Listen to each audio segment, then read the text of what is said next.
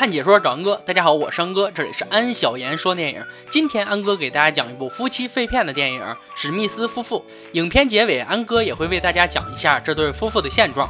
废话说，让我们开始说电影吧。影片开始，朱莉冲进一家酒吧，被警察抓到后盘问。她跟酷酷的陌生人皮特对视了一眼，假装夫妻，躲过了警察。这两人也算认识了，你有情我有意，喝着小酒蹦着迪，先不管什么三七二十一，是敌是友，深入交流之后才是硬道理。年轻时的朱莉可真美啊，怪不得皮特会对她动心。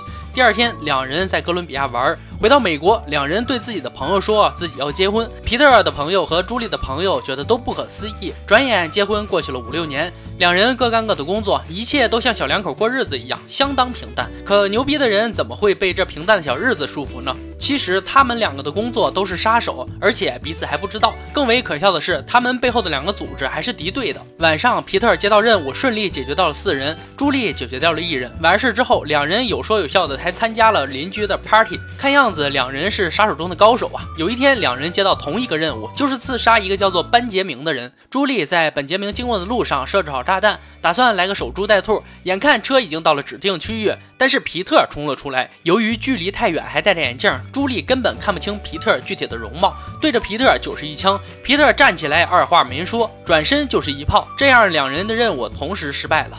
回去后的皮特根据显示屏线索，发现了开枪的就是自己的媳妇儿，而朱莉也通过视频发现了开炮的人就是自己的丈夫。这下两人都蒙圈了。就在此时，两人也接到了组织的任务，就是必须在四十八小时内除掉对方。回到家后，两人还是那么平静，相互探视着对方。不过朱莉露出了破绽，皮特跑到屋里拿枪的间隙，朱莉也赶紧开车溜之大吉。皮特看到后也赶紧追了上去，他爬到了朱莉的车上，最后朱莉跳了车，而皮特冲出了围栏。无家可归的两人，皮特来到朋友家准备家伙，朱莉也找到了同事。第二天，朱莉带着同事回到家，开始搜索行动，将约翰在家里藏的枪支弹药全部带走。朱莉看到后也一脸懵逼。他没想到家里会有这么多武器，而当皮特赶回到家，家里已经是一片狼藉。于是皮特杀到朱莉的老巢，可是他还是来晚了一步。此时朱莉已经撤离，还炸了总部。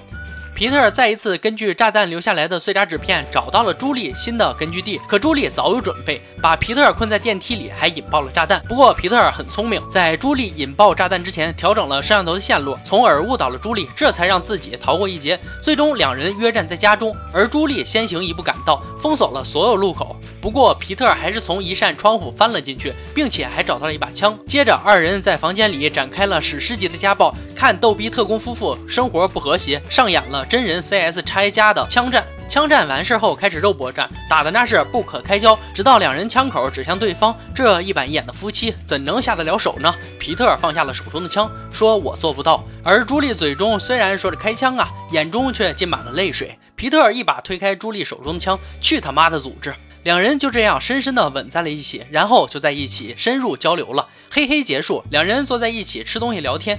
可此时的他们却已经成为自己组织派来的其他杀手的目标。凭借着主角光环的魅力，躲掉了一批杀手后，他们找到皮特的朋友。朋友告诉皮特去找班杰明，或许可以帮助你们两个逃脱追杀。于是两个人就开始了劫狱救走了班杰明行动。救出了班杰明，才知道原来杀手组织早就知道两人是夫妻，所以让两人互相残杀。门外大批杀手已经赶到，两人穿着防弹衣，又是杀手中的高手，配合十分默契，和杀手们。展开了激烈的枪战，最终凭借着主角光环的骚操作逃出了追杀。之后的两个人也开始过起了没羞没臊、幸福快乐的生活。故事到这里就结束了。安哥下面简要给大家讲一下两人相爱的经过。二零零四年，皮特与朱莉合作拍摄了这部《史密斯夫妇》。零五年一月，皮特很快就与刚结婚四年的安妮斯顿宣布分居。同年八月十九日，办理了离婚手续。二零零六年到二零一三年，朱莉为皮特生下了一男两女，还领养了三个。一共六个孩子。二零一四年八月，两人结束了差不多十年的爱情长跑。可两年后，因无法调节的矛盾，具体说是育儿观念问题，最终两人离婚。两人还反复强调没有第三者。看完这部电影和现实两人情况，怎么说呢？这两个人都没有错，都是在捍卫自己对世界的看法，对孩子的教育看法。一个是爱孩子的母亲，一个是骨子里透着独特气质的父亲。作为看客，你喜欢谁呢？电影是世界的一面镜子，看解说找恩哥，我是安哥，欢迎大家订阅我的频道，每天都有精彩解说更新。今天就说到这儿吧，我们下期再见。